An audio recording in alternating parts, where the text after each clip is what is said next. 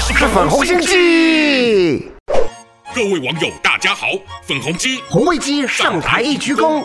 今天要介绍的大陆网民用语就是“鼠人”，这是吃老鼠的人吗？呵 呵恶心，谁会吃老鼠啦？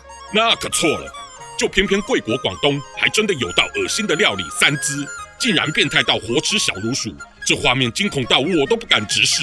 您那暗黑的饮食文化真是残忍至极呀、啊！先不提那咱政府已下令的禁菜好吗？言归正传。鼠人就是比喻生活条件极差，如同生活在下水道老鼠般社会底层的小人物。那贵国鼠人的人数，不就至少有李克强曾脱口而出说的月薪可怜到仅有一千人民币的六亿人口？天哪，这等于多少未开发贫困国家的总和？这我们过得好的人民也代表好几亿啊，慢慢总会改善的。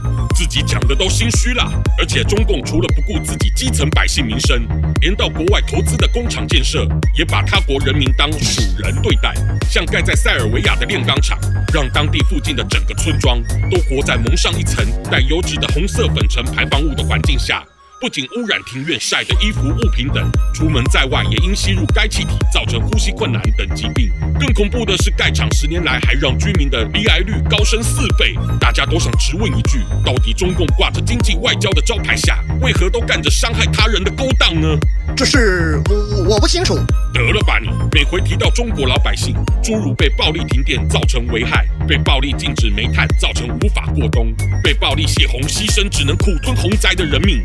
对于这些被视如鼠人的广大受害者的命运，您说说，中共究竟何时才能停止凌虐人权的恶行呢？哼！喜欢我粉红心经的话，快按下订阅并开启小铃铛，每次更新就让你看懂小粉红。